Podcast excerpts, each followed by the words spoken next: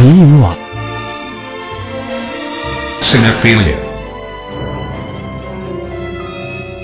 迷影网，爱电影不孤单。听众朋友们，你们好，欢迎再次收听我们的迷影碎碎念节目，我是坐标在帝都的迷妹。我是坐标在宝岛台湾的肥叔，那今天我们会讲步履不停，这是四之愈合日本导演他的大热门作品。呃，他的大致情节是良多他第一次带着他的妻子和继子回到父母家，是因为要祭拜他们哥哥的忌日，然后度过一个周末的故事。对，然后在这个周末里面呢，虽然他只有就是两天嘛哈，可是，在过程中呢，其实有一些呃过往的一些情怀啊，甚至可以说，他其实对良多来讲是一个很很沉重的一种一种负担，然后重新换被换回来。但是在这个过程中呢，你可以看到这个记忆没有，并没有真的造成良多的那种不舒服，而是他从里面找到了跟家人之间的某种某种细微的一个连接。但是他在出发前，他好像表现出对于回家比较抗拒的一种一种心理。对啊，因为这是他父亲的影响嘛，对不对？因为当初他里面有一个预设是说，父亲讲说他为什么死死掉的是哥哥。对，言下之意就是说，那为什么这个没有出息的弟弟不死掉？对，没错，而且在这样说，因为他他父亲本身是个医生嘛，然后大哥本来是要继承他的家业，对对，可是就是因为救了一个一个邻居，对不对？嗯然后他自己溺死了，而且是一个更没有出息的邻居，对，后来这邻居干嘛去？他就是连工作都找不到啊，就是发传单啊。嗯，所以这个弟弟呢，在这种程度上就就是良多，他就会有一个心理阴影，因为他既不是医生啊，然后从小也没有得到这个父亲的那个关爱。对，就里面有一个开头有一个情节，就是母亲在那个炸玉米，然后他就回想到小的时候那个偷玉米的那个梗，他就非说是他的大儿子那么聪明。对啊，那结果后来到片尾的时候，不是这个良多就有点抗议，他说明明偷玉米的是我，就是他为什么要去抢一个其实不是那么光彩的的事情？可是因为母亲在讲这件事情的时候，并没有责备，哦，嗯。因为特别是呃，我们常常在讲过死者为大嘛，然后就这样说，这个哥哥在过世的时候是以一个最好的、最美好的形象离开的，所以所有的好事坏事都会变成是好事。那但是弟弟那个良多他没有办法接受这个，就是好事也没有他，连坏事 连坏事的这个 这个这个回忆都被抢走了，那这是他没有办法接受。对，说明他从小就是一直不受重视，所以你看他长大以后，他就包括在组建了家庭，他也没有太在意他的太太，也不会帮太太提包，那这些事情都能反映出他其实其实是受这个家庭的影响非常大，他一直在寻求一种存在感。对啊，所以你看，世志还特别找了一个这么人高马大的阿布宽来演梁梁多这个角色。对，因为我好像听说是，呃，他在一个访谈中说，为什么选阿布宽演，是因为在一个综艺节目当中看到他被一个女明星欺负啊，是不是他要背女明星，然后就是星星，哦，星星吗？对，星星是星星哦，哦，不是女明星对，我以为是女明星叫星星。是星星。然后就是他就想寻找一个又小家子气又没出息，但是却长得那么高大的人。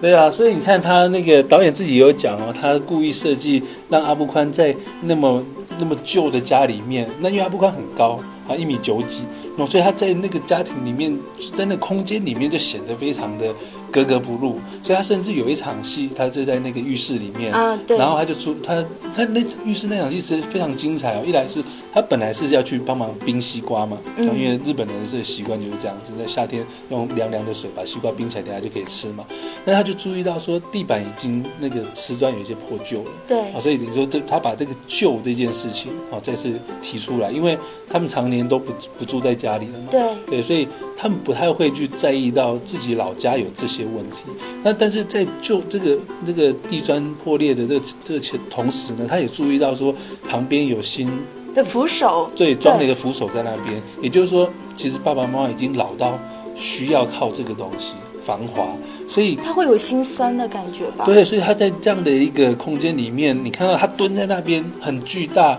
然后地上是旧的、破旧的，那旁边是新的，那这个新的其实代表是某种老去，嗯一种一种这个衰退、衰退的这种意象啊，所以这个四肢是很很擅长去透过这个人物以外的，啊、这外在的，不管是道具或者是空间，嗯好、来去呈现这个人物的内在。对，所以他高大的形象和他实际上在镜头前的那种局促感会造成一种反差。对啊，甚至你看有一场戏是这个。他跟他的爸爸讲说，不要灌输说这个小孩子将来要做什么啊，做医生呢？对，然后站在爸爸那个那个等于这厅那个整间的外面，他的头还是他的头几乎顶到了那个。他其实是是被门挡住的哦。嗯，对对是。所以可以看出这个，你是这个这种都是一种意象，就是他在那场戏里面，他其实对爸爸还是带有某种敌意，因为他觉得说，你不要再把这种对你逼了我已经够了，你不要再逼我的孩子。对，但是就是因为他被那个门框给遮掩住，你看出那种情绪是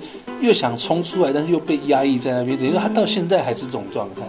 对，那这部影片当中其实有很多特别设计的镜头，不知道有没有发现？就有一场戏是他们在去父母家之前，他们在吃早饭，然后他们背后的父子是一种特别亲密的一种对话，然后镜头前是阿布宽和他的孩子的这种很很疏离感的一种感觉。对啊，因为像这个问题哦，后来在这个如父如子那一次可以访问到世之的的场合，我也问到类似的问题，因为我是跟他讲说，你看他要表现这个良多啊跟这个继子啊嗯。之间的这种这种疏离的关系，因为他太太刚刚才交代说，哎，那最近那个成绩不好，你你帮我说说他，好、可是呢，他就是不知道怎么开始这件事情。但是呢，我们透过镜头看到这个良多背后那一桌，然后刚好是一对父子，嗯。哦，其实那个妈妈跟女儿都在，但是妈妈跟女儿刚好被一个柱子挡住。对。然后那柱子上面还有还有镜子，镜子对，它镜子反射到这个梁多他们这一桌嘛。所以你会发现说，远处背景这这对父子的互动是非常的亲切亲密的，嗯。所以等于说他那个那一桌的父子越亲密，其实就是越越对比出良多这边很越冷漠的感觉，对他一直没办法进。其实我那天甚至那甚至还问那个师之说，这个步履不停是在某种程度上是如父如子一一种预言，因为、嗯。因为在这个步履不停里面，然后良多是接受一个完全没有血缘关系的继子嘛，嗯，然后但是在如父如子，他是因为抱错小孩，所以他一直在照顾一个没有血缘的孩子。那现在如果遇到一个呃，我可以找到我有血缘的孩子，我应该怎么办？对啊，所以说这些父子的话题，其实在主题上都会有一个延续嘛。比如说如父如子的，呃，父亲不是还是叫良多吗？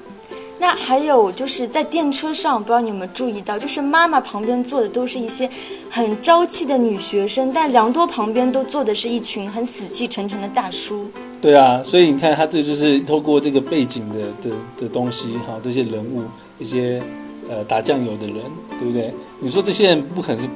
平白无故出现在电车上面的，因为这电车肯定里面的人通通都是他们安排的，所以你会看到这个良多背后都是那些死气沉沉的人、呃阴沉的人，哦，那但是在太太背后是那种活活力十足、很朝气的，所以你看他在调度这些这些正反拍镜头的时候，就就有一些很有趣的暗示性在后面。但这个东西其实，在比较更后面的的这个四支影片里面是稍微少的，所以我才会有问他说：“哎，你是晚期有稍微这个呃，谁说是削弱了这部分的这种这种隐喻性？”他但是他的回答是说，这还是要看摄影师啊。嗯然后他嗯，说，因为摄影师完全不同嘛，那这个有些是摄影师的偏好，嗯可他就一句带过，我没有再继续发展下去，实在是有点可惜的。但是在视之的电影当中，其实经常会有一些完全跟情节没有关系的一些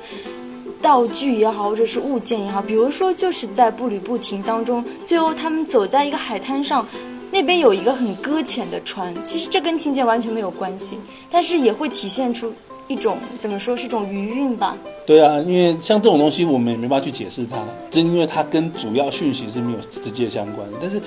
就像这个我们上次谈到的奇迹一样哦，就是你所有这些跟人有关的的东西，它周遭的这些事情，就是因为围绕在人啊。因为在这海边，最后他们出去这散步啊，是这个记者啊看到，他首先跟跟那个梁多他们提醒，对哎，你看那边有那个船在那边啊。那他因为他很少。来到这里，因为他正正因为他是一个一个完全都市的小孩、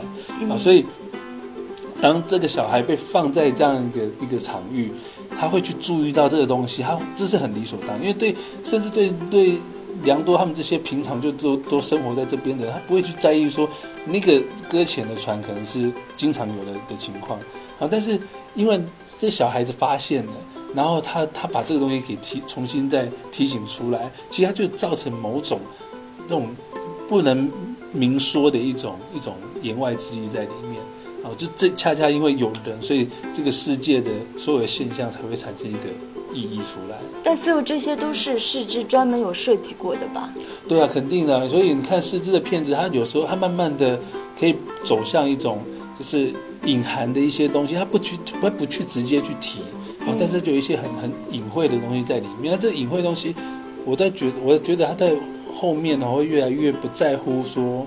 这个是不是需要那么明确的让他的观众看到。哦，这就是一种感受性。嗯，所以即使这个事实说他似乎更受到陈赖乙喜男的影响，但是在我看来，我觉得小金对他影响哦很大，因为对小金安二郎的电影来讲，他自己都说电影是靠余韵取胜的嘛，哦，所以他们其实里面有暗藏很多小小细节，可是他不见得要那么直接的那么明确告诉你。对啊，有时候就是靠观众自己的智慧去去领悟也好，去比较也好。对啊，就好像说这个，你看这个这个步履不停，最开始它好像是一个很无关紧要的啊的事件，开始是妈妈在教女儿做菜的事情。嗯，对，好，那它里面在讲说这个，里面他在讲那个萝卜很厉害，嗯那个萝卜它好像似乎可以把自己隐藏起来，可是你放在这样的料理，放在那样的料理，它可以呈现不同的的特质，他可以去。去搭配的同时，他又可以是可能是一个主角。好，其实这个东西又回到这个阿布宽作为良多这样一个角色。你看，他告诉我们说，如果一个人这么大，可是你被放在不对的地方，他永远就很就是一个大而无用的感觉。所以你看他也好，或者他的姐姐也好，哦，就是那种就很跟跟感觉跟这个家是有点若即若离的。你说那那姐姐也是嘛？这爸爸妈妈都还在，已经急着在想说我要怎么去改建这古对古古宅古宅，然后我要怎么要怎么安排房间呢？所以表面上姐姐好像对父母很恭敬，但是她马上回到车里就跟自己的丈夫在商量，我们要怎么样去去动父母的房子。她其实其实是很心机 girl 的那种。对啊，所以你说像四肢，她在处理这些东西，她也都没有直接的去批判谁是怎么样或不好，可是这里面都处处都是人情。对它只是去呈现生活本身的一种面貌。嗯，其实这也是以前小金在处理的事情。好了，那我们这一期关于步履不停的节目就到此。那欢迎收听我们下期我们会谈什么无？人知晓。好，下一期就期待我们的无人知晓。哦，对，我补充一下，那不要忘了关注我们的微信公众号“迷影网 Cinephilia”。那我们哎，为什么不谈花之舞者？那我没有看过啊，所以我就无话可谈吗？嗯，好吧，好吧，